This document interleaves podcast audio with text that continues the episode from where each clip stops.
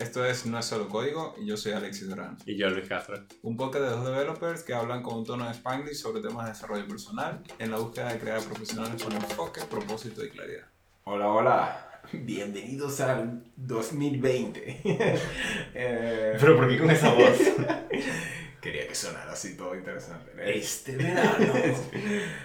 This spring. Bueno, eh, bienvenidos al nuevo año, muchachos. Eh, ahorita, hoy vamos a estar hablando sobre cómo saber cuál es tu primer trabajo, entre comillas. Vamos a ver, como siempre, en qué termina toda esta conversación. Bueno, yo creo que es fácil, ¿no? El primero que te contrate.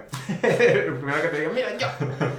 Sí, el tema es que, mm, de hecho, está, está un poco chistoso porque Luis me decía como que tengo respuestas, pero no tengo muchas preguntas al re- al respecto.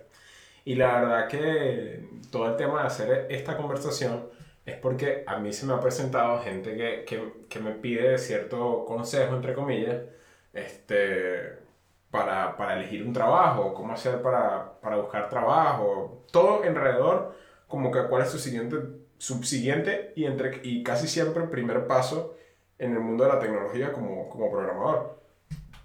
Entonces, la verdad es que creo que al final no recuerdo exactamente cuáles son las respuestas. Sin embargo, tengo un pensamiento alrededor de eso que pues me gustaría compartir y me gustaría que esta conversación pues nos lleve a todo eso.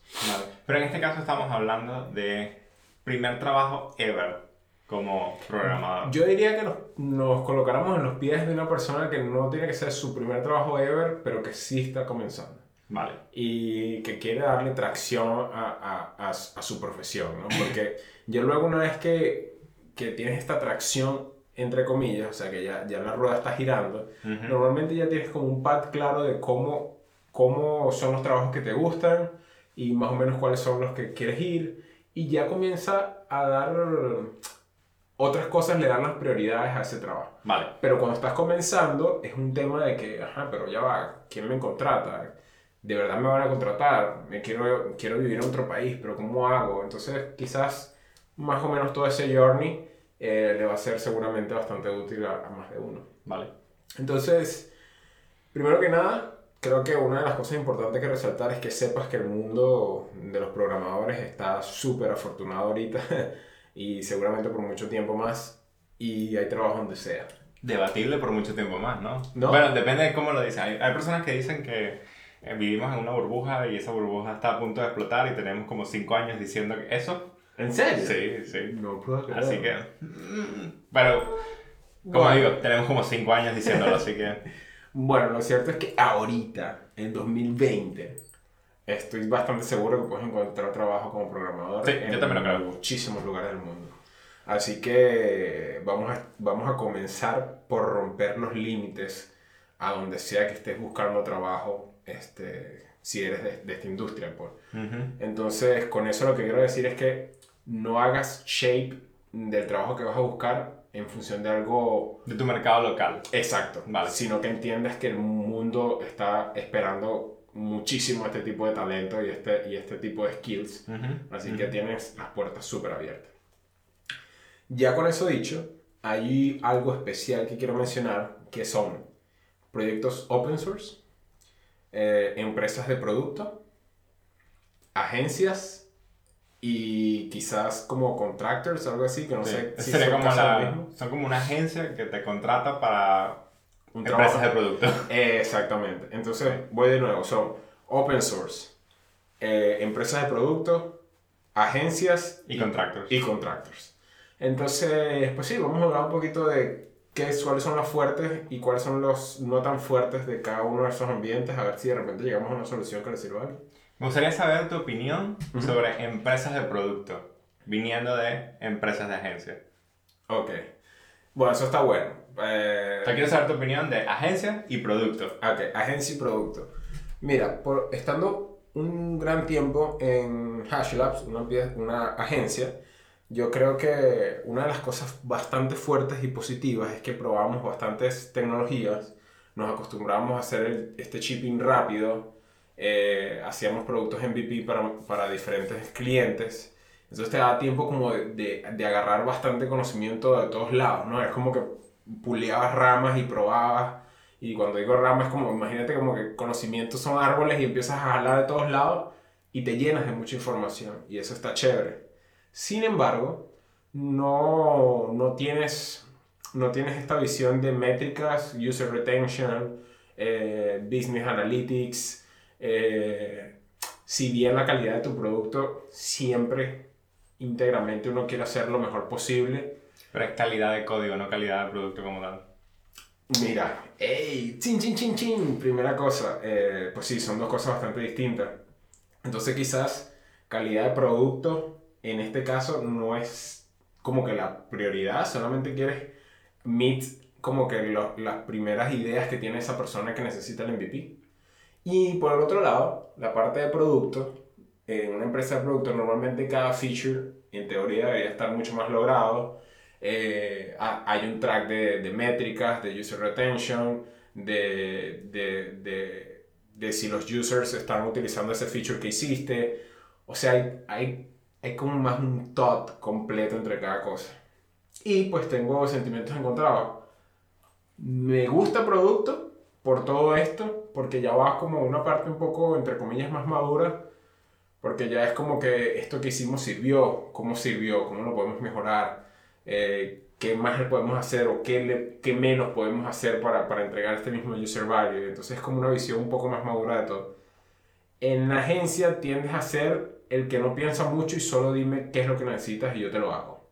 Entonces está cool y creo que ahí voy. Creo que como para el principio, no lo sé, y es lo que quiero averiguar, creería que para el principio el, el tema de agencia es algo que recomendaría mucho. Interesante, interesante. Yo diría todo lo contrario. A mí me gusta más la visión de producto porque es una visión más general y te ayuda a ser mejor persona en cuanto a cómo diseñas ese tipo de productos y cómo realmente otorgas soluciones a las diferentes empresas porque realmente piensas en el usuario y piensas en cuáles son las necesidades de esta persona que yo puedo lograr a través de esto satisfacer. Ok. Mientras que cuando estás trabajando en una agencia es como tú dices, eh, in and out. Eh, entra algo y tiene que salir un producto y ya, y ya. Ya. No, Chip. importa, no importa qué existió en realidad, en cuál fue el procesamiento de por qué estamos haciendo este producto ni nada. Mm, Y si bien eso te ayuda a aprender las tecnologías, Mm. no te ayuda a aprender cómo utilizar las tecnologías de manera efectiva. Mientras que en una empresa de productos sí aprendes eso. Ahora, pero entonces, si tuviéramos que hacer una pequeña recomendación de estas dos, eh, recuerden que estamos hablando entonces de una empresa de producto versus una agencia, este, y cuando hablamos de agencias es como este chip rápido de, de pequeñas mm, versiones de MVPs, de Minimal Vi- Viable Pro- eh, Products, ¿recomendarías comenzar con una empresa de producto? Si tuviera, imagínate Si que en el mundo están estas dos nada más. Si están estas dos nada más, vale. Están estas dos nada más en el mundo. ¿Qué recomendarías? ¿Primero producto? Yo recomendaría primero producto. ¡Guau! A ver, yo te, te voy a dar esto. Te va a hacer una persona más integral. Bueno, te voy a poner esto sobre la mesa a ver qué pasa. Eh, normalmente, lo que veo yo es que tú comienzas como explorando una tecnología y tienes como cierto espacio limitado en tu cerebro para aprender ciertas cosas a la vez, evidentemente. Mi proceso de pensamiento en por qué yo llevaría a una persona primero a una agencia es porque primero me encargaría de que esa persona tenga el skill de programar rápido se equivoque o no se equivoque pero, o sea, que itere rápido. Y una vez que como que tienes ese, ese colmillito, Ese colmillito. te llevo como a un espacio más maduro, donde tienes más tiempo de pensar y que ahora sí vas a hacer como soluciones un poco más solidificadas. Pero piensa en lo que te pasó a ti. En modo de que te estresaba bastante al comienzo, Sí, sí, no claro. te encontrabas bien porque querías hacer cosas y querías ver que salieron las cosas. Pero no estabas consciente de que tan rápido podía salir algo que realmente tuviese impacto en la empresa. Ya, ya, pero eso tú lo dices a- así. Así me sentí cuando caí en la empresa ahorita de producto. Ajá. Y entonces ya, déjame visitar ese pensamiento otra vez. Entonces es lo mismo de, si bien aprendiste a programar de una manera, Mm. cuando llegas a este otro ámbito, es un choque cultural, es muy diferente. y los skills que aprendiste en la otra empresa no se traducen completamente a esta. No, no, totalmente que no. Entonces tienes que como reaprender el proceso para realmente poder saber, vale, cuál de estos skills que yo aprendí voy a mantener y cuáles voy a mejorar. O sea, sientes que hay más fricción de agencia a producto que de producto a agencia. Sí, Claro, y quizás lo veo de una manera natural para mí porque ese fue el pack que yo llevé. De producto a agencia, cuando entras en una agencia, como una persona de producto dices, ah, mira, están haciendo esto porque mm, tiene sentido, quizás lo están haciendo por esta cosa. Y te detienes un poco a pensar en qué sería lo mejor que podría hacer para que salga este feature como me lo están pidiendo, pero con algún toque que ayude. Versus in and out. Sí lo veo, sin embargo, creo que ahora voy a poner dos cosas. Creo que va a depender también de... mm, ¿Cómo se llama? Como que tu estilo, ¿no? En el sentido de que... Sí, depende de personalidad. Sí, ¿no? sí, sí, sí, personalidad. Exacto, exacto. Eso es lo que quise decir, tienes toda la razón. Es más como un tema de personalidad. ¿Por qué? Porque precisamente, eh, quizás empezando por una agencia va a ser como un aprendizaje más, más como a los golpes. 100%. sí. Y claro, te vas a sentir que estás chocando a todos lados. Mientras que en una empresa de producto tienes la oportunidad de que alguien pueda ser mentor Ujú. de tus habilidades Por técnicas eso. y también mentor de tus habilidades de producto. Por ende, Sí, vas a, vas a crecer un poco más sólido. sí, Vas a tener una base un poco más sólida. sí. Sí, sí, creo que sí. Entonces, habría que entender, tú mismo tendrías que internalizar un poco qué tipo de personalidad tienes. Ahora, aquí es donde entra en juego ese contractor que hablamos al final. Ese tipo de empresa en el cual crean una comunidad de mentores, donde tienes diferentes personas trabajando en un modo de agencia para muchas empresas de productos, en realidad está bastante bien, porque es ese estilo de agencia en productos a, eh, in and out, mucho más lento, porque trabajan con empresas de productos y crean una comunidad de mentores para ayudarte en la parte técnica Ah, que está abstraída de tu empresa. Ah, eso está bien bueno, ¿verdad? Que sí, es como, como un poquito una fusión entre lo que son estas agencias y en la parte de producto, ¿no? Sí. Oye, bastante interesante, muchachos. Agárrenlo ahí. Coge datos. sí, sí, sí, sí. Creo, creo que tienes toda la razón, porque entonces ahora me imagino una persona que está en ese ambiente, que está un poco más guiada, que no está en estos deadlines, eh, ¿sabes? Azotándote a cada rato. No tienes este estrés tan duro que a veces se puede vivir en una agencia. Y, y pues vas creando una base un poco más sólida, vas creando un, un, un skill foundation bueno que luego te permite de repente pasar a otro ambiente si quieres algo más rápido o si quieres mantener ese paso, pues. Exacto. Pero hay me- menos fricción. Hay mucha menos fricción. ¿Y el tema open source? El tema de open source es un tema curioso, porque como trabajo, open source no es algo sencillo de encontrar. Y ese es como el problema principal que tiene la comunidad open source. Que sea open source no quiere decir que no te vayan a pagar. Así. Quiere decir solamente que tu código va a estar libre. Pero encontrar trabajos pagos de open source no es sencillo. ¿Verdad que sí? Eh, totalmente. Y también tienes el problema de que que el código, al ser libre, está expuesto a ser juzgado por muchas personas de la comunidad y dependiendo de la comunidad en la que te involucres, puede ser un poco más tóxica que otras. Bueno, pero juzgado es una palabra fuerte, ¿no? Al final nadie te hace nada a menos que tú como que lo agarres, pues. O sea, ¿sabes? No, si yo tengo o sea, un código allí, Juzgar suena como una palabra fuerte, pero en realidad no es una palabra fuerte. Tú puedes juzgar a bien o a mal. Mm, bueno, más allá de caer en esa eh, definición, entiendo tu punto. Es como que vas a, vas a estar un poco más expuesto. pues. Sí. O sea, lo que digas a nivel de código, pues vas a estar un poco Sí. más expuesto. Quizás no es para todas las personas que están en la comunidad open source por lo mismo, por esa sensación de exposición que no es sencilla de llevar a veces. Sin embargo, hay algo bastante bueno que quiero yo hacer highlight acá. eh, que hay, hay un espíritu, entre comillas, que me gusta de la parte open source, que es el activismo. Ujú. Entonces aquí vamos de nuevo con el tema de tu personalidad, ¿no?